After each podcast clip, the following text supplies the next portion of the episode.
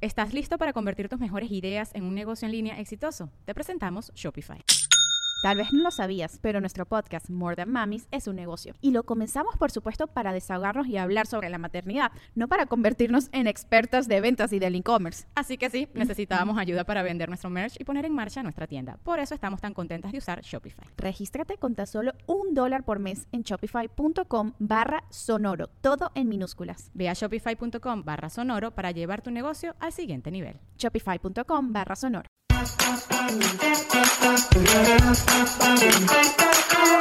Hola, ¿qué tal? Bienvenidos a Rollos de Mujeres Podcast. Mi nombre es Ana Cruz. Comunicóloga, especialista en mejora continua Lean Six Sigma, mamá de dos nenes, empresaria y presentadora de radio y televisión. Rollos de Mujeres es un espacio donde compartimos historias inspiradoras, información, temas complicados pero necesarios de hablar y muchas, muchas risas, con un solo objetivo, tratar de ser mejores cada día, tanto profesional como personalmente. Recuerden que nos pueden seguir en las redes sociales como arroba rollos de mujeres en Instagram, Facebook, Twitter, Snapchat, hasta en TikTok andamos, ¿ok? Y también en www.rollosdemujeres.com van a encontrar artículos padrísimos, mucha información y también regalitos, giveaways, ¿ok? Ahora sí. En Estados Unidos, y me imagino que en muchas partes del mundo, con todo esto de la pandemia del COVID-19, se está viviendo un fenómeno social muy interesante, al que los expertos llaman The Great Resignation. Muchos estadounidenses están dejando, renunciando a sus trabajos, con cifras récord como no se habían visto antes. Las causas son varias. Empleados de mayor edad se han comenzado a retirar. Otros no han querido regresar de manera física a sus trabajos debido al COVID-19 y a todas sus variantes. Otros han encontrado otras maneras de sustentarse económicamente sin necesidad de un trabajo de 9 de la mañana a 5 de la tarde. Y escuchen esto. Otros, finalmente, han perseguido sus sueños. Cosa a la que no se habían atrevido antes. Y como ejemplo para esta última causa, tengo como invitado el día de hoy a un muy buen amigo, periodista, ganador de tres Emmys, youtuber con más de un millón de vistas en sus videos de viajes por Latinoamérica y que sí, señores, se atrevió a dejar su chamba de periodista galardonado aquí en el área de Dallas Fort Worth para perseguir sus sueños. Bienvenido, Eden Soto Alba. ¿Cómo estás, amigo? Gracias, Ana. Muy bien. Aquí en Dallas, en la misma ciudad, pero a distancia, ¿no? Por, por lo que estamos pasando en estos momentos, teniendo cuidado. Pero sí, mi vida ha cambiado, pero imagino que de eso vamos a estar hablando un poco ahora, ¿no? Sí, me encanta.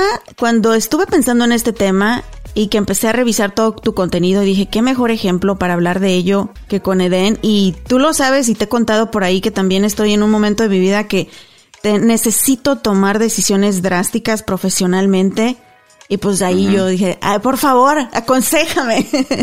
y yo creo ah. que mucha gente que nos está escuchando, especialmente con todo lo de la pandemia, nos dio una sacudida emocional, mental y profesionalmente y empezamos a reencontrarnos y a redirigir nuestras energías.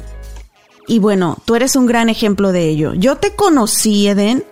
Así, prendía la tele y decía, oh, ¿qué está sucediendo en el Metroplex? Prendía la tele y ahí estabas tú todos los días dándonos las noticias. Cuéntanos un poquito de, tu profesión y qué es lo que hacías, Eden. Yo era periodista, yo, bueno, yo soy periodista, no era, soy periodista, era, pero era reportero en Univisión. Estuve ahí por casi siete años en Dallas reportando más de cuatro años y antes de eso en Las Vegas. Eh, sí, fue una experiencia muy linda, muy bonita, muy gratificante, pero como sabemos las noticias siempre son malas, ¿no? Entonces eso es algo que también puede afectarte, quizá indirectamente, porque uno siente que se crea una burbuja, pero sí era un trabajo muy lindo y muy gratificante. Eso es lo que hacía antes. Y pues ahora creo, entre otras cosas, porque crear contenido en redes de viajes no es mi trabajo al tiempo completo, pero es lo que más me apasiona, creo contenido de viaje en las redes sociales. Pero ¿cómo llegó ese momento en el que tú dices, sabes qué, la carrera que estudié, por lo que tanto he luchado, porque tú eres originario de Perú, Sí, de Lima. Chimpún. Callao, ¿verdad? Entonces, Chimpún, Callao, o sea, sí, sí, sí. como buen inmigrante, o sea, tú llegas a este país o vives en este país y el sueño de todo mundo es representar a los latinos en estaciones de televisión, de radio o en cualquier empresa donde podamos ser reconocidos y representar a nuestra comunidad. Tú lograste muchísimas cosas profesionalmente. ¿En qué momento tú dices, sabes qué? Necesito hacer un cambio en mi vida. Eh, fue algo que yo no esperaba, pero también algo que pues probablemente iba a pasar en algún momento. Yo fui a la universidad, bueno, yo llegué aquí para ir a, yo llegué aquí a los 14, 15 años, ya a casi cumplir los 15 y fui al high school, luego fui a la universidad aquí en Denton, a la Universidad del Norte de Texas. Yo fui a la universidad con la idea de estudiar comunicaciones, pero para hacer cine, para hacer películas, para hacer documentales. De repente trabajar en producción de televisión, pero no en noticias. Eso no se me pasaba por la cabeza. Nunca fue mi intención. Ya en el último año de la universidad yo tenía que hacer mis prácticas y como en Dallas no hay muchas casas productoras ¿no? de cine, llamé a Univision y dije, estoy buscando prácticas. Eh, me dijeron, justo estaba disponible el productor ejecutivo me pusieron al teléfono con él y me dijo, pues pareces un chico que, que bien, o sea, puedes empezar mañana. Y yo le dije, ah, ok, perfecto. Pero yo iba mentalizado con la idea de hacer las prácticas, nada más. Sí. ¿no? Y ahí poco a poco se dio la oportunidad. Ya cuando me metí ahí vi que había una oportunidad porque ellos me, me lo daban a entender, ¿no? Me decían, tú podrías funcionar, hablas muy bien, eres totalmente bilingüe. Y entonces me metieron el bichito, empecé a, empecé a meterme un poco más en el mundo de las noticias. En los últimos meses de la universidad empecé a involucrarme un poco más en la estación de televisión, porque ya era practicante en Univisión. Y antes que termine mis prácticas me contrataron en Univisión como eh, director de piso, que es alguien que es la conexión entre el estudio y la sala de control. Y pues estuve ahí unos meses, trabajé en un demo, lo mandé a mi primera, al mi primer lugar que me dijeron que fue Las Vegas, me llamaron para una entrevista, volé a Las Vegas me dijeron tienes el trabajo y menos de un mes después ya estaba en Las Vegas. Entonces eh, pasó de que no, no, no, tenía esa expectativa en muy corto tiempo de entrar al mundo de las noticias, que ya estaba ahí reportando y me tomó como un torbellino y yo también lo tomé. O sea, a pesar de que no era mi pasión, yo me esforcé tanto y le puse tanto empeño, me esforcé tanto, que me olvidé de muchas cosas, hasta de, de mi día a día, ¿no? De mi bienestar emocional. Para resumirlo, bueno, estuve aquí, estuve en Las Vegas, luego regresé a Dallas, estuve aquí más de cuatro años y yo tuve una depresión muy fuerte y por ese motivo me salí de Univision. O sea, no fue algo que yo busqué, sino que pasó. Tuve la oportunidad de regresar porque mi posición la mantuvieron por varios meses, o sea, me estaban como esperando. Sí. Pero yo decidí ya no regresar porque a pesar de que yo siento que no fue exactamente el trabajo en Univision que me llevó, me llevó a esa depresión, creo que de una forma influenció, porque a pesar de que nosotros los periodistas de noticias, ¿no? Porque eh, siempre vemos noticias malas, eran muertes, asesinatos, injusticias, malos políticos, etcétera, etcétera, todo malo, ¿no? Sí. Creemos que tenemos una burbuja que nos protege, pero yo creo que de, todas formas influencia de alguna forma en nuestro bienestar. Y ya cuando muchos compañeros se enteran de lo que me pasó, pues se abren y sienten lo mismo, ¿no? Muchos se han salido por ese mismo motivo, porque la presión, en especial cuando haces noticias, es muy fuerte. Quizá cuando haces farándula o deportes o el tiempo, es un poco diferente porque lo que cubres es, es, es, es otra cosa, ¿no? Y entonces como no lo sentía, a pesar de que me esforcé tanto y había crecido tanto, y estaba en un momento muy bueno de esa carrera periodística, decidí ya no regresar porque también tenía temor de que vuelva a pasar, ¿no? Entonces, en ese momento yo aprendí a cuidarme mucho. Y te agradezco de verdad de corazón que, que lo compartas con nosotros. Y sabes que no eres el primero que me comenta que ha pasado por ese tipo de cosas. Una muy buena amiga y que tú también la has de conocer, Jasmine Thomas, estuvo con nosotros en una ocasión hablándonos cómo también ella tenía que ir a terapias con el psicólogo cuando reportaba noticias, porque eres un ser humano y tu responsabilidad es sí. pararte ahí e informar objetivamente, sin llorar, sin reír, olvidándote de ti como ser humano, pero como tú lo mencionaste, Den, te va a tocar ver desde niños abusados asesinatos, sangre y tienes tú que pararte con tu micrófono e informar. Y siempre hiciste un trabajo increíble dándonos las noticias. Gracias, sí. Me involucré muchísimo y me gustaba mucho, ¿sabes? A diferencia de Yasmín, de como me cuentas, quizá el problema conmigo fue que yo era una de las personas, por eso te digo que yo he aprendido a cuidarme mucho, ¿no? Que me contenía las emociones, ¿no? Por ejemplo, veía todas estas cosas en las noticias y como te digo, trataba de crear una burbuja que no me, que no me afectara, ¿no? Y no solo en eso, sino en cosas en la vida, ¿no?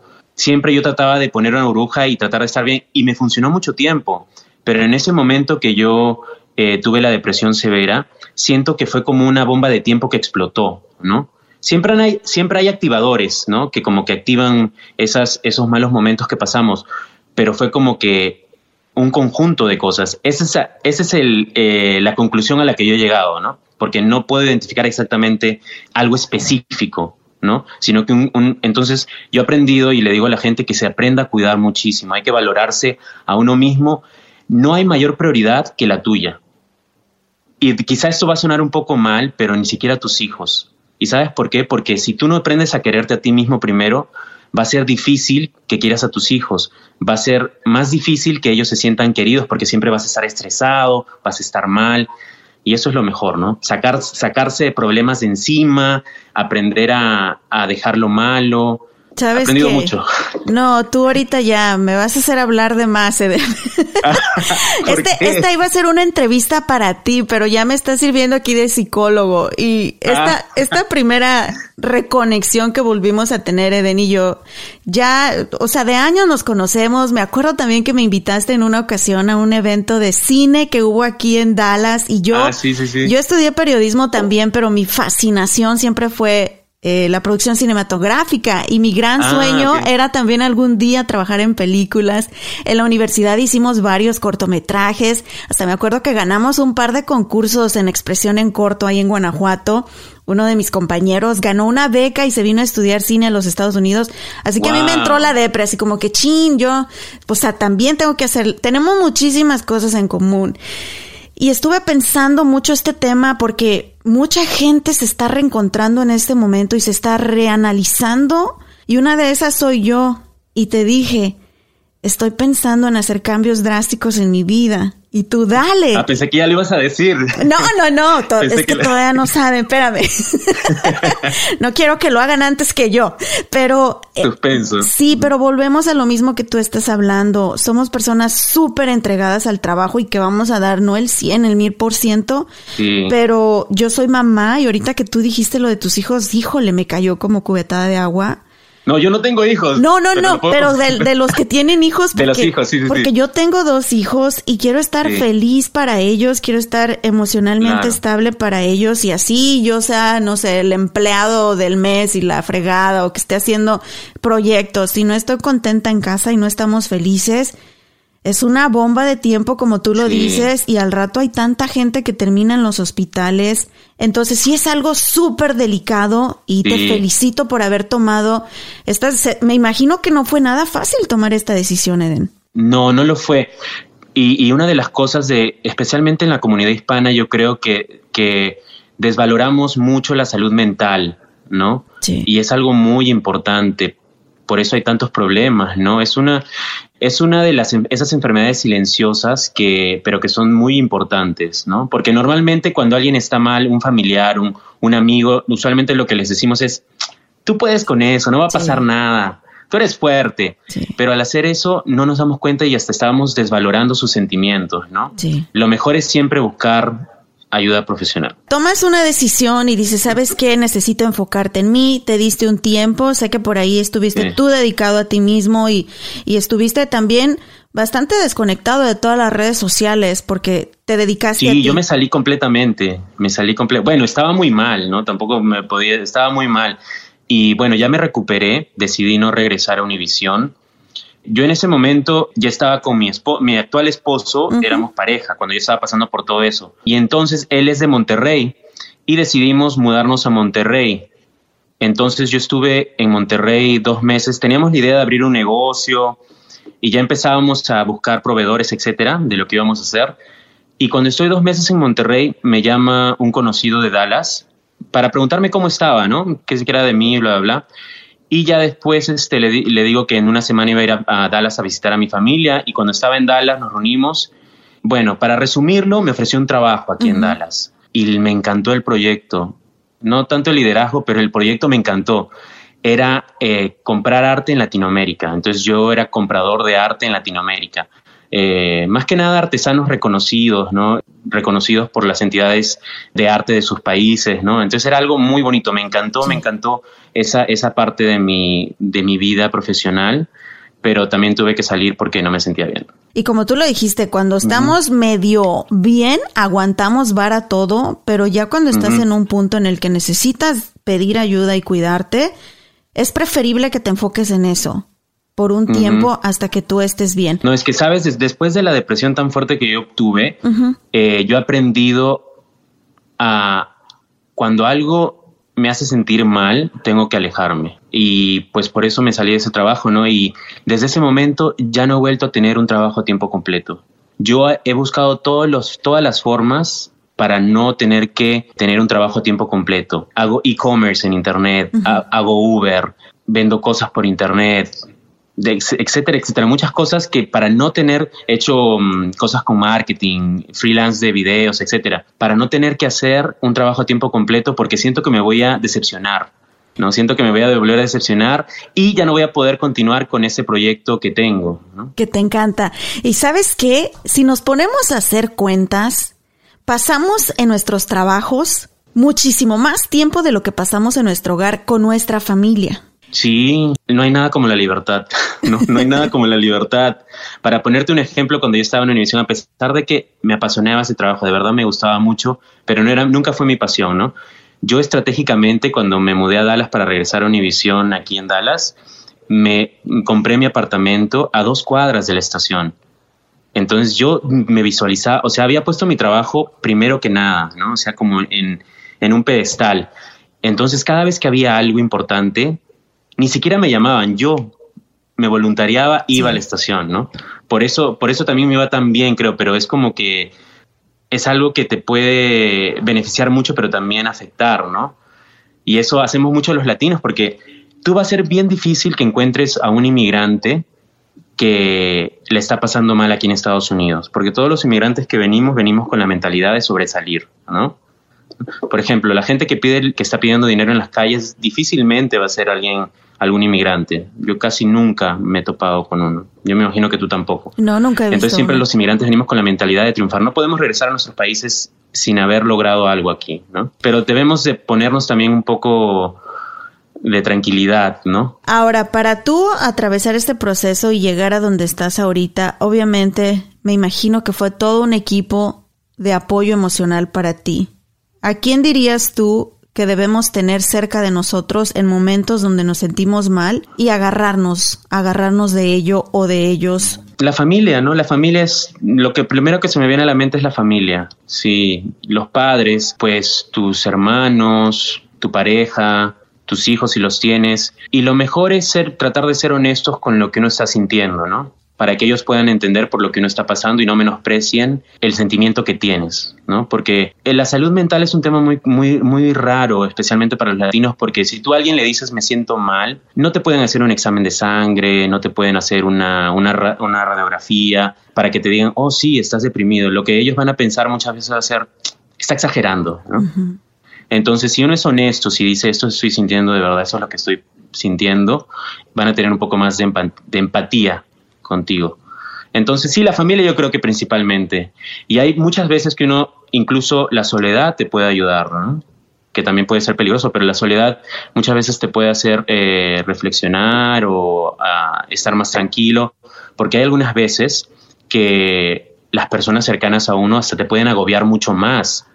Como no, no entienden lo que estás pasando, te pueden reventar la cabeza porque te dicen una cosa, te dicen otra cosa, ¿no? Como que no entienden por lo que uno está pasando. Pero después de todos estos cambios, de estas decisiones que tomaste, de alejarte de las redes sociales, todos sabemos que las redes sociales pueden ser algo súper poderoso de una manera positiva, pero también de una manera negativa. Hay gente inclusive que sufre depresión por culpa de las redes sociales y tenemos a los jovencitos que para ellos hoy en día un youtuber es más role model para ellos que que ni su papá ni su mamá y es más hasta si son creyentes ni Jesucristo. Ellos es el youtuber.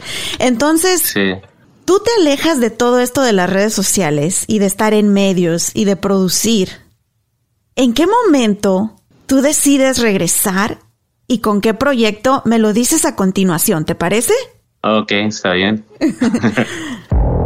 Algo padrísimo llega este marzo a Traders Village en Grand Prairie. Estamos hablando de Prairie Playland. Así es, mi gente. Se inaugura en el mes de marzo y ustedes van a poder disfrutar toda la semana, de 11 de la mañana a 8 de la noche, escuchen esto, de los juegos mecánicos, música en vivo, actividades para los niños, entretenimiento y mucho más. La entrada es completamente gratis y el estacionamiento cuesta tan solo 5 dólares. Y aparte, pues ya saben, los fines de semana disfrutar de los más de 3.500 negocios en Traders Village de Grand Prairie, comida riquísima. Tienen también botas, sombreros, zapatos, juguetes, muebles, joyería, bolsas, hasta lo que no se imaginan lo encuentran ahí en Traders Village de Grand Prairie. Y ahora, disfrutando de Prairie Playland, a llevar a todos los niños, mi gente, a entretenerlos y también nosotras, pues nos vamos de compras, ¿verdad? Para la dirección exacta y todos los detalles, la encuentran en la descripción de este episodio.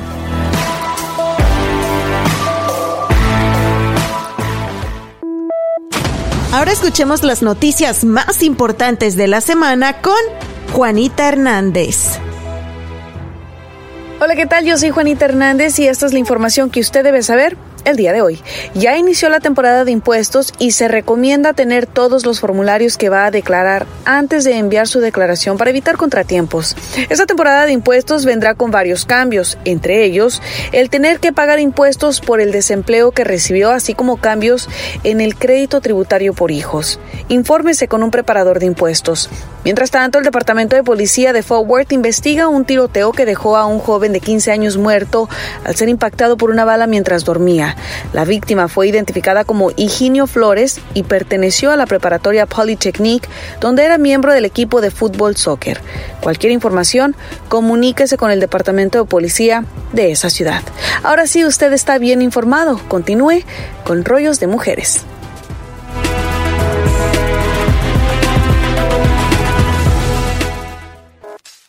Una manzana al día mantiene al doctor en la lejanía. Es un dicho que nos decía mi abuelita, muy, muy cierto.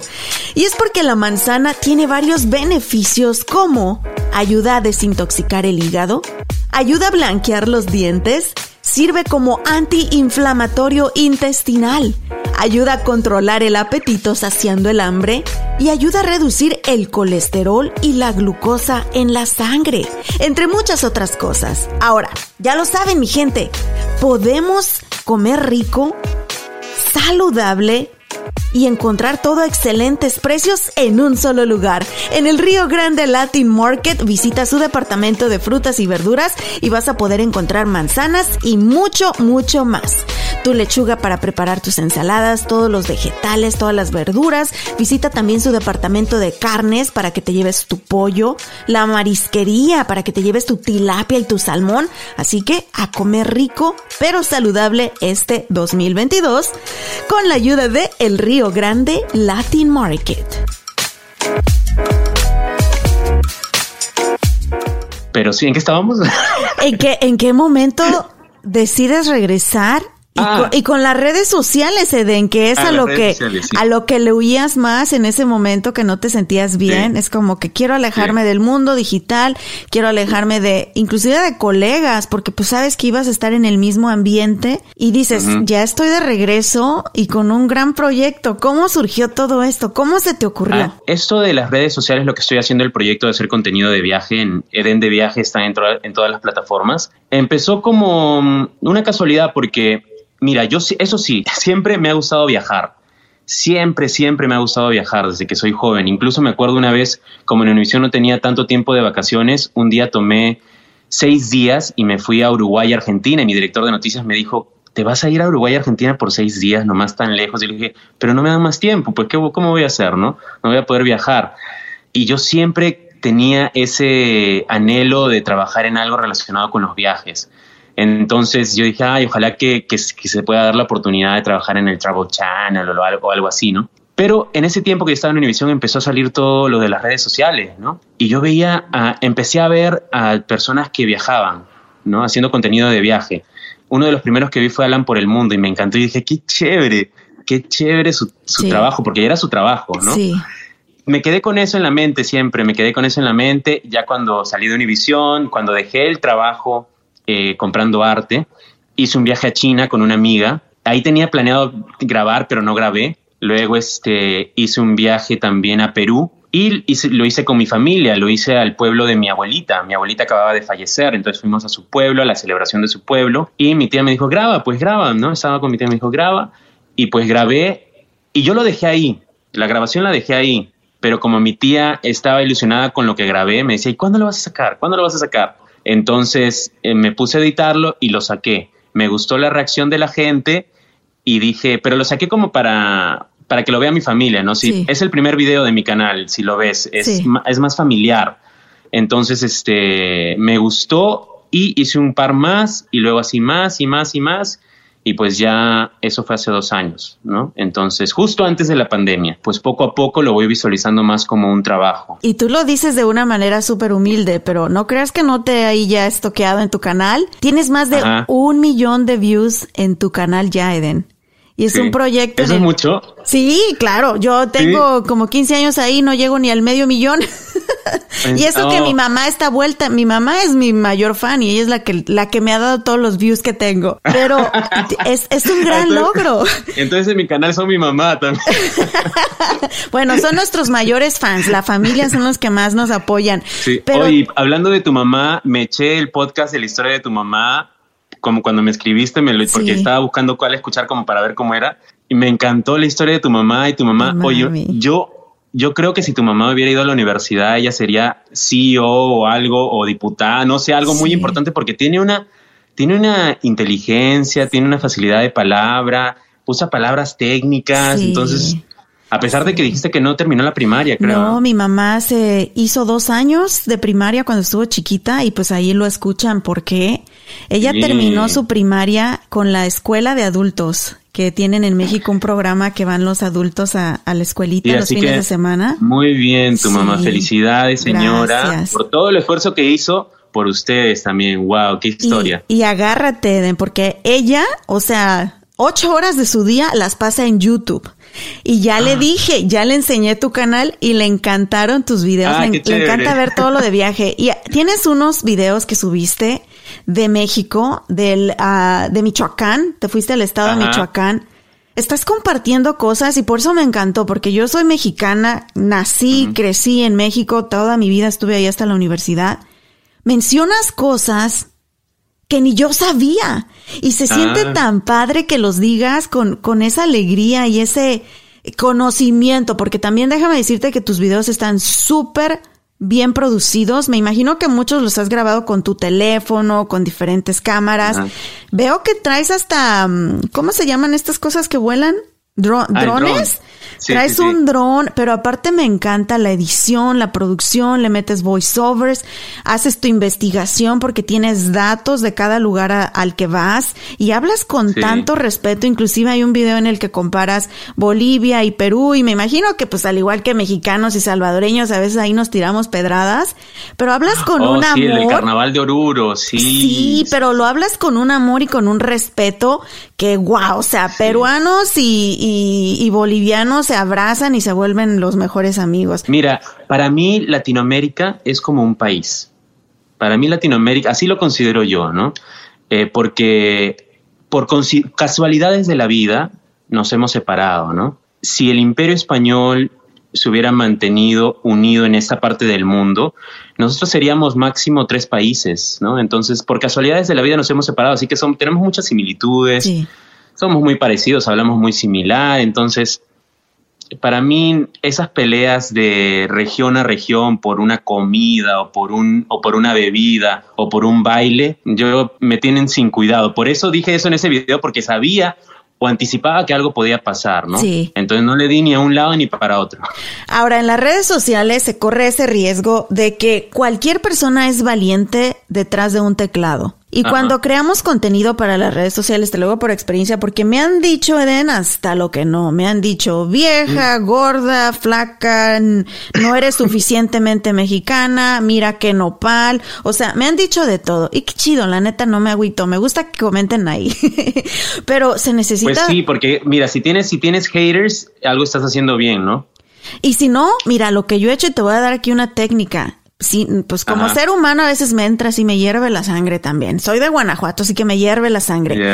Pero ¿sabes qué hago? Yo le tomo screenshot, así captura de pantalla y yo lo comparto con todos mis seguidores. ¿Qué opinan? Yo no tengo que decir nada. Ahí se lo echan todos Ah. encima.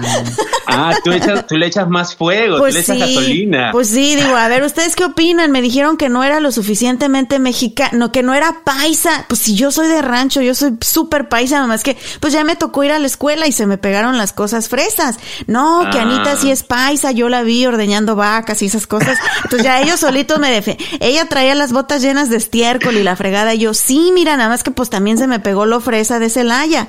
Pero no, no, no. Ah. Esto de las redes sociales es un arma de dos filos, pero también la realidad es que es la tendencia que yo creo que va para muchísimos años, donde mucha gente está tornando su atención y muchas marcas también están poniendo sus presupuestos. Ahora, tú cuando comenzaste tu canal de viajes, y aquí les voy a poner en la descripción del episodio toda la información, lo encuentran en YouTube, en Facebook, en Instagram y hasta en el TikTok, Eden de viaje. Cuando comenzaste a hacer estos videos de tus viajes, ¿lo hiciste con la intención de, ok, esto va a ser un negocio? Pronto o simplemente fue un hobby que dijiste, bueno, me voy de viaje, me pongo a editar mis videos. ¿Cuál es la realidad detrás de Eden de viaje? No inició así, pero yo veía que muchos lo hacían, ¿no? Entonces el bichito de la posibilidad estaba ahí, ¿no? No, no tenía esa perspectiva inmediatamente. A los meses sí ya dije, no, yo quiero esto, yo, yo quiero que esto se convierta algo a tiempo completo. Es muy difícil, sí, es muy difícil, especialmente para, ah, para mí que yo vine de la televisión y tenía bastantes seguidores y pues bastante gente que, que veía la televisión. Yo me imaginé que un día me acuerdo que puse un link de un video en mi página de Facebook de que me seguían de Univision, porque hice otra para Eden de viaje y dije, ah, la gente tenía como 12 mil seguidores, se van a transferir, ¿no? Van a suscribirse a mi canal. Se suscribieron creo que dos. Entonces dije, ¿qué? Era, mi mamá, empezar- era yo, Eden. Ah. mi mamá y mi hermano. No, no sé. Pero era como empezar de cero otra Sí. vez, porque es otro público totalmente diferente, ¿no? La gente que ve las noticias locales usualmente son gente más mayor, ah, que están, eh, que viven eh, localmente, ¿no? Entonces fue como empezar de cero, pero eso fue también lo chévere, yo creo, que, que, has- que he tenido que empezar desde cero. Y pues el cielo es el límite en las redes sociales y eso es lo chévere. ¿Sí o no, Anita? Y aparte, lo que lo yo siempre he dicho también viniendo de empresas grandes, logotipos grandes en los medios, la gran ventaja cuando tú tienes tu propio canal, tu propia plataforma, es que no tienes que seguir reglamentos y limitaciones también de las grandes empresas. Aquí eres tú y te expresas tú y creas lo que tú quieras. Y en tu caso, por ejemplo, eras reportero de noticias, toda esa negatividad, pero aquí lo haces a tu gusto, estás informando, pero aparte te estás divirtiendo, estás disfrutando y eres tú, porque en la tele tenías que jugar un personaje también. Y aquí eres tú. Aquí sí te puedes reír, aquí sí se te sale algo chistoso, está bien, no es como que córtalo y edítalo. Entonces es lo, es lo maravilloso de las redes sociales y que esto va para largo y que aquí no te corren, Eden. Aquí no nos corren. Exacto. O, no ren- o renun- bueno, también renuncias, pero, pero si quieres. Tú solito, ya tú Sí. solito. Y que es gratis, es gratis tener las redes sociales ahora. Aquí va mi siguiente pregunta. Mucha gente le encanta crear contenido, pero no mucha gente pega. Esto es algo de largo plazo, de mucha disciplina y también de mucha inversión. ¿Qué, qué, Sí. co- qué ha sido esto para ti? ¿Qué sorpresas te has llevado o qué retos has tenido que enfrentar en este inicio de este proyecto? Desembolsar dinero más que nada, yo creo, porque como es un, es un proyecto de viajes el que yo tengo, casi todo viene de mi bolsillo, ¿no? Ah, porque lo que gano en las redes es muy poquito, lo que, lo que te paga YouTube, lo que te paga TikTok, ¿no? Es, es muy poco. Eh, pero como ya tengo un poco más de experiencia, estoy adquiriendo más habilidades, ya voy a empezar a convertirlo como un negocio, ¿no? Empezar a buscar auspiciadores, etcétera, etcétera, para poder vivir de eso, porque ese es mi objetivo, ¿no? Pero sí, eh, es como tú dijiste, es, un, es algo a largo plazo. Yo lo veo ahorita como una inversión universitaria, como cuando fui a la universidad y desembolsé dinero para estudiar y luego, pues, tuve un trabajo. Yo lo veo algo así, ¿no? Es como una inversión. Sí. Ahora, me imagino que esto lo haces como un part-time. Ahorita no le estás invirtiendo toda tu energía, ¿verdad? Porque pues Cada vez más, cada vez más. Sí, cada vez más. ¿Cada que publicas videos? Todos los días. por lo menos en por lo menos en Instagram y en TikTok, últimamente, todos los días. En YouTube cada mm, dos semanas, porque son videos largos, ¿no? En Facebook, en Instagram y en TikTok, sí, todos los días, en las últimas semanas he empezado a hacer eso. Y pronto, bueno, yo creo que cuando salga esto ya va a estar el canal en inglés. Sí. Voy a hacer, como soy bilingüe, tengo que aprovechar. ¿no? me what you name. Ya luego me eh, invitas a ver si me sale ahí el of course one, two, three. voy a hacer videos en, en inglés. El canal, todo, en todas las plataformas lo van a encontrar o lo encuentran ahora como de la Tam Traveler. Ajá. O sea, la TAM por Latinoamérica, ¿no? Sí. De la TAM Traveler. Y me voy a concentrar solamente en viajar por Latinoamérica, en inglés. Así que quiero resaltar nuestra región hermosa latinoamericana desde Argentina hasta México para todas las personas que no hablan español. Obviamente yo como mexicana voy a aventar flores de mi país, de los estados, de las ciudades. Hiciste varios videos de Michoacán, vi uno de Janitzio. Es uno de los pueblitos que yo más enamorada estoy de todo México. ¿Así? ¿Ah, y, ¿Ha sido? Sí, sí, cada año nos ah. llevaba mi abuelita de viaje. Oh, ¿en serio? Pero ¿sabes qué? Aprendí contigo, Eden. Y yo soy ahí ¿Ah, vecina de Michoacán, yo soy de Guanajuato y te lo juro, ah, fácil, sí, fácil, yo creo que fue unas 10 veces de cuando era niña, mi abuelita nos llevaba de viaje. Todavía hace unos 4 o 5 años llevé a mi nene y nos subimos a, a, la estatua de ahí de Morelos, o sea, todo lo que tú hiciste ahí en tus videos, pero sabes que aprendí de ti. Y me encanta ah, porque dije, wow. Aprendiste? A ver, Bueno, bueno, eh, de la manera en que tú lo describías, grabaste los bailes, grabaste la comida. Es más, yo no ah. sabía que existía el cementerio que tú muestras ahí en tu video. Porque yo nada más. Es el cementerio que se inspiraron en Coco. Ayer yo hacía un en vivo y, y, les dije eso a la gente porque cuando un, uno conoce su ciudad, cuando viene un familiar o un amigo de visita, ¿no? Exacto. Porque como uno está ahí, dice, ah, pues puede ir en cualquier momento y nunca va, ¿no? Hasta que llega a un familiar y te dice, oye, sácame a pasear, ¿no? Y ya ahí empiezas a conocer tu ciudad, ¿no? Pero cuando uno va a otro lugar, dice, no, tengo que conocer todo, porque si no, ¿cuándo regresaré, no? Sí. Entonces eso pasa, eso es común, es muy común. ¿Tú haces todo, Eden? Porque tus videos están súper bien editados, ¿eh? Sí, hace poco tiempo que ya tengo a dos personas que me van a empezar a ayudar, pero yo lo he estado haciendo todo hasta hace un poco tiempo, con la idea, otra vez, invertir para poder crecer, ¿no? Porque ahora sí me lo, me lo estoy tomando muy en serio y quiero que se convierta en mi, mi chamba a tiempo completo, ¿no? Todo lo que ves, o la mayoría de las cosas que ves, es hecho por mí. Yo, yo he grabado todo lo que, lo que, todo lo que está hasta ahorita, por lo menos yo lo he grabado. Otra cosa, a mí siempre me ha encantado la historia. Yo soy un amante de la historia, pero especialmente la historia de Latinoamérica. Y me encanta viajar por Latinoamérica, a pesar de que yo desde joven he tenido la oportunidad de poder viajar por otros lugares, Europa, etc siempre yo he preferido viajar a Latinoamérica. Mi primer viaje solo me acuerdo que fue a Guatemala. En ese tiempo, eso fue hace como 10 años, creo. Yo le decía a mis amigos, quiero ir a Guatemala. ¿Quién quiere ir? Nadie, nadie. Porque la mayoría de aquí van a Cancún, a Puerto Vallarta, ¿no? Al despapalle. Entonces este, me fui solo. Yo dije, yo quiero ir, nadie, bueno, yo me voy solo. Y me fui solo y fue uno de los mejores viajes de mi vida porque todos si pueden deberían viajar solos en algún momento porque haces lo que quieras. Sí. ¿No? incluso si vas con una persona, más con un grupo, siempre tienes, ¿qué hacemos ahora? ¿Qué hacemos? ¿no? Coordinar. Y conoces a personas que también, porque mucha gente viaja sola y conoces a otras personas que viajan solas y que tienen esa misma visión del mundo, eh, otra perspectiva, ¿no? Entonces me pareció genial viajar solo desde ese momento, eh, ya no tenía miedo de viajar solo. ¿Y cómo? ¿Has viajado sola alguna vez, Anita? Sabes que sí, y a mi mamá casi le da un paro cardíaco. Hace años. Hace como unos ¿Pero qué siete años. Bien, me fui a Honduras. Ya me encontré allá con unos amigos después, días después. Pero se me ocurre irme solita a Honduras y estaba en, primero ahí en San Pedro de Sula, la ciudad grande, donde tomas un avioncito así chiquito como por 30 minutos para llegar a, a Roatán se me ocurre abrir una revista que tenían ahí y había las ciudades, la, el top five de las ciudades más peligrosas de todo el mundo. Y adivínale, adivínale cuál era la primera, San Pedro Sula. San y yo Pedro así Sula. mandándole texto a mi mami. Mami, ya aquí aterricé en San Pedro Sula, en Honduras.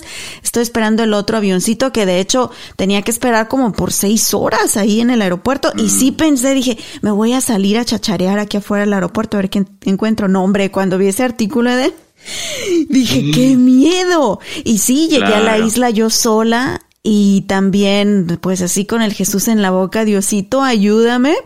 Cuando me subí al taxi que me iba a llevar al hotel, te llevaba entre, eran platanares, así hermoso, hermoso, pero eran, no era ni carretera, eran caminitos así de tierra entre los platanares y yo a la madre. O sea, si no salgo de aquí, ya fue por güey y por aventada. Claro. Qué bueno que dices eso porque eso es una de las cosas que por los que la gente tiene temor de ir a Latinoamérica, el Sí. la seguridad, ¿no? El peligro. Pero aviéntense. Ah, Ingesu. Sí, yo creo que Yo he para... visto muchas cosas interesantes en Latinoamérica, pero igual le tengo un cariño a Latinoamérica enorme, así que siempre viajo por allá. ¿Cómo se llama el pueblo de donde tú eres? Porque yo voy a ir a Guanajuato en febrero. De hecho, cuando me preguntaste eso de Guanajuato, te voy a mandar una lista de pueblitos, porque todo mundo tiende a ir a la ciudad de Guanajuato, que es impresionante. Y a San Miguel de Allende. Y a San Miguel de Allende, que es como que la ciudad de los gringos ahí en Guanajuato. Pero hay otras ciudades impresionantes y más vírgenes en mi pueblo. Ah, el mío se llama Apaso el Alto y es famoso por la talla en madera. Tiene artesanos súper talentosos que tallan Sí lo he madera. escuchado. Tenemos una, una, un cerro que tiene eh, manantiales naturales, el Cerro de los. Ates, y tenemos muchísimas historias ahí padrísimas, pero yo te voy a mandar una lista así de Ah, que, voy a ¿sabes tratar qué? de ir, voy a tratar de ir. Aviéntate, es súper barato, la gente es súper cálida y les No, sí, encanta en ver Latinoamérica, turistas. Wow, la gente es tan amable en todos lados que por eso también me gusta viajar por la gente, ¿no? ¿Cuál es tu próximo destino, o aparte de Guanajuato? Me voy a Perú, este, voy a estar, planeo viajar por una región que se llama Huancavelica, que hablando de lo poco valorado, ¿no? O poco explotado, es una, es la región menos explotada de Perú, entonces por eso me interesa ir mucho allá y hacer contenido, porque hay muchos lugares muy interesantes para visitar. Luego planeo ir a Guanajuato, a México, y para Semana Santa planeo ir a Guatemala, Wow. porque Antigua en Guatemala tiene una de las celebraciones de Semana Santa más, más bonitas del mundo. Entonces ahí estaré, o ahí planeo estar para Semana Santa. Porque todos los que están escuchando, ¿de dónde son? Díganme a dónde debo visitar. Me encantan las celebraciones, me encanta comer cosas ricas y curiosas, así que por favor recomiéndenme, escríbanme Den de viaje. ¿Qué estabas hablando tú en el episodio con tu mamá? Algo de tu abuelita, creo, no me acuerdo. Ay, no sé. Pero una de las cosas también que les pasa mucho a las personas que no están acostumbradas es que se enferman. Sí. Ah, sí, que mis tíos llevaban eh, el agua de aquí de Estados Unidos porque les hacía Oh, daño ¿sí? el agua de México. Bueno, pero yo, Anita, felizmente tengo un estómago de hierro. Yo nunca me enfermo, no, nunca. Y sabes, te voy a contar algo muy curioso. Mi abuelita, ya cuando yo era grande, yo le dije, abuelita, yo nunca me enfermo, nada. Y me dijo, es porque yo cuando eras bebé te di de tomar orine, orina de cerdo. Anda, canijo. ¿Cómo la ves? Y te hizo fuerte la panza. Y dicen que eso, en, bueno, en sus creencias, ¿no? En su pueblo, te hace tener un estómago fuerte de por vida. Wow. Yo no sé si será eso, pero yo tengo un estómago de, de hierro, así que yo nunca me enfermo, me enfermo en Latinoamérica. Yo como en todos lados. Ajá. Yo como en, en la esquina. Ahor- ahorita que fuimos a Michoacán comí en el cementerio. Wow. Sí, mi esposo se enfermó, yo no, no me pasó nada. O sea, eso, felizmente tengo, tengo eso, pero, pero sí sé que muchas personas, especialmente si viajan de Estados Unidos, Sí. que tienen una inmunidad Más baja, baja. ¿no? Se, se tienden a enfermar. Acá el agua filtrada y que el orgánico. Sí. Allá lo orgánico es cuando arrancas ahí el- la Sí, y en zanahoria realidad, de la pues, tierra. Así, así los seres humanos han vivido así siempre, ¿no? O sea, eso de la, la, la limpieza extrema es, es reciente, ¿no? No tiene mucho tiempo, Sí. ¿no? Entonces yo creo que lo más natural es que estemos así. Lo más rico. ¿Qué es lo más, aparte de lo que te daba tu abuelita, qué es lo más curioso que te ha tocado ver en todos tus viajes que tú dices, a la madre? Ah, no, lo de mi abuelita nunca lo vi, pero yo creo que si me lo hubiera dado en persona, incluso mis papás se sorprendieron. Yo le dije, mamá, ¿tú sabes que mi abuelita me dio esto, eh, orine de, de cerdo cuando yo era bebé? Me dijo, ¿qué? No. Y me dijo que lo hacía con todos sus nietos, pero no, no les decía a sus papás. Claro, para no meterse en O sea, problemas. ella nomás por sus creencias, ¿no? Y creo que sí, la mayoría de mis primos, de mis hermanos, todos nunca nos enfermamos del estómago. Ah, No ¿Te atrevo. comes la alpaca? Porque también la cocinan. Creo que eso sí alguna vez sí lo he probado, pero así como que un- una probadita nomás. Sí, se ven tan bonitas. Eso- Yo no me la podría comer. Sí, pues sí. Pero, pero las vaquitas también se ven bonitas y las comemos bien Ay, rico. están bien ricas las hamburguesas. ¿Ha valido la pena esas, esas decisiones drásticas que tomaste en tu cambio de vida, cambio de carrera, cambio de enfoque, cambio de todo, que literalmente comenzaste desde cero nuevamente? Pero te lo juro, la gente nos está escuchando en audio, pero yo estoy viendo a Eden así eh, por cámara. Tus ojos se te abren y brillan cada que hablas de este proyecto y de tus viajes. ¿Ha valido la pena, Eden? Pues sí, porque es lindo. O sea, eh, valió la pena. Yo creo que sí, ¿no? Pero eh, no, yo siento que sí. Pero pues veremos en unos años, ¿no? Si llega este proyecto donde yo quiero que llegue. Eh, pero aunque no llegue a eso, yo creo que igual voy a estar muy contento con lo que hice porque lo disfruto. Y es como que una biblioteca de mis viajes. O sea, cuando esté viejito voy a poder verlos, voy a poder decir como que, ah, estuve en este lugar, mira cómo era, qué bonito. Así que creo que sí, vale mucho la pena. Sí, sí, sí, definitivamente, sí. Porque yo no hago eso con los reportajes que tenía en Univisión, que todos eran noticias malas, ¿no? Yo no me pongo a verlos de vez en cuando como para recordar, ¿no? Porque eran malas noticias, pues, ¿no? Que no, que no, que no son de repente los bonitos recuerdos son la experiencia que tuve ahí, la gente que conocí, la gente con la que trabajé, eh, mis jefes, porque siempre tuve una muy buena relación con, con todos y, hasta el final, cuando ya no regresé, eh, me entendieron y apreciaron el trabajo que hice, así que, lo malo es que era noticias, ¿entiendes? Yo creo que si me hubiera sido reportero de viajes, seguiría ahí. Ahora ya Bueno, no sí, eres, sí, no, sí. no tienes el salario que nos da una empresa, pero como dijimos, Ajá. trabajando duro y a lo mejor hasta vas a terminar haciendo más dinero, Eden. Claro, porque, porque el- el- en las redes el cielo es el límite, ¿no? Sí, exacto. Y eso depende de uno. Exacto. Y bueno, en este proyecto tú compartes alegrías, informas a la gente, los haces reír, los haces soñar, los haces recordar. Yo sé que es muy difícil tomar decisiones drásticas, pero piensen qué los va a hacer sentir mejor, ¿no? Piensen que los trabajos, en espe- especial si viven en Estados Unidos, aquí abundan, ¿no? No, no van a tener problema. Pero muchos a veces, mucho, analizamos mucho por el estilo de vida que, vamos, que llevamos o que ya no vamos a ganar lo mismo, etcétera, etcétera. Eh, pero siempre piensen en su bienestar, pónganse a ustedes mismos como prioridad. Eso es lo que yo trato de hacer ahora y, y quizá es una de las cosas que más me ayuda, ¿no? Primero yo, antes que nadie, y de esa forma voy a poder estar bien con los demás. Pues muchísimas gracias, Eden. Te deseo lo mejor del mundo. Sé que te va a ir muy bien porque eres bien dedicado, eres bien trabajador, eres gente, gente buena. Así que no hay fórmula secreta. Cuando le echas ganas, tienes disciplina y le trabajas duro, hay buenos resultados. Y así como en cada etapa de tu vida te ha ido muy bien, vas a ver que esta no es la excepción. Así que un abrazo muy fuerte y, sí. y ya me llevas de jalacables. Ahí te ayudo aunque sea a cargar las maletas. Ya, vamos, vamos a... ¿Cómo es de los lados? ¿Cómo es? ¿A dónde? ¿De a los Paseo del Alto. A Paseo del Alto. Ah, a Paseo del Alto. Sí, ahí te mando toda la información de mi pueblito también. Gracias por invitarme, Anita, y ojalá que, que me recomienden lugares la gente, tus, tus, tus audio escuchas. en la descripción de este episodio encuentran todos los enlaces para que sigan a Eden Soto Alba y Eden de Viaje. Gracias. Adiós, amigos. Viajen mucho, adiós. Y atención, Una tercera parte de nuestra vida, una tercera parte la pasamos trabajando. En promedio, ¿verdad? Porque hay quienes comenzamos, yo personalmente comencé a chambear desde los 13 años de edad y no he parado hasta la fecha. La única vez que me di ese placer de descansar cuatro meses fue en mi maternity leave cuando tuve a mi hijo y híjole, fue peor porque me la pasé metida en el hospital con mi nene. Pero en promedio, una tercera parte de nuestra vida la pasamos trabajando. Eso representa también en promedio 90 mil horas a lo largo de nuestra vida. También en promedio los americanos pasan 100 horas al año manejando hacia sus lugares de trabajo.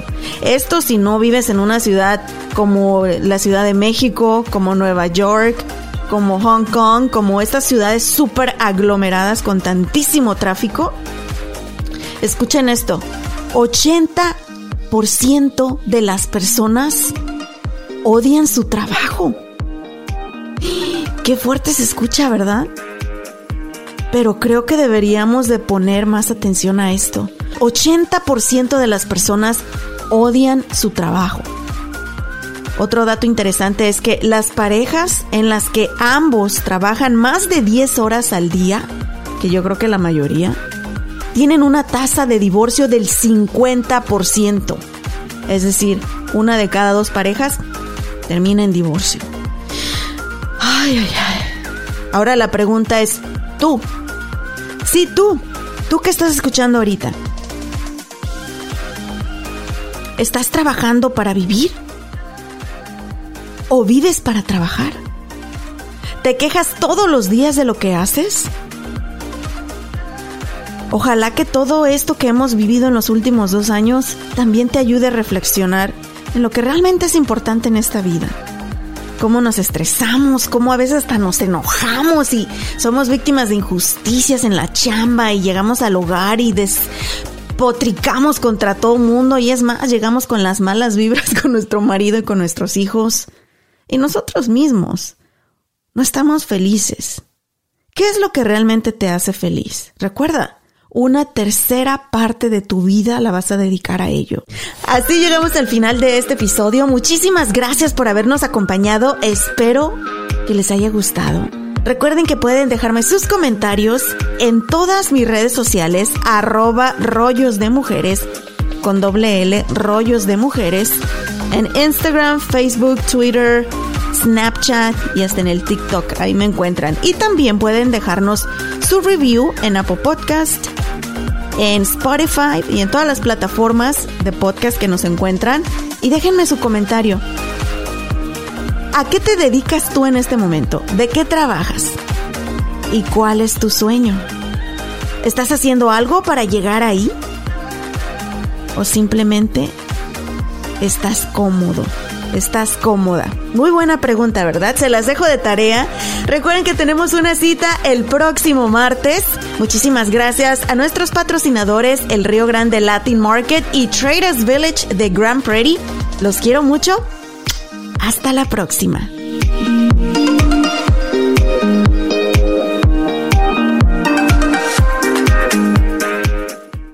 ¿Estás listo para convertir tus mejores ideas en un negocio en línea exitoso? Te presentamos Shopify.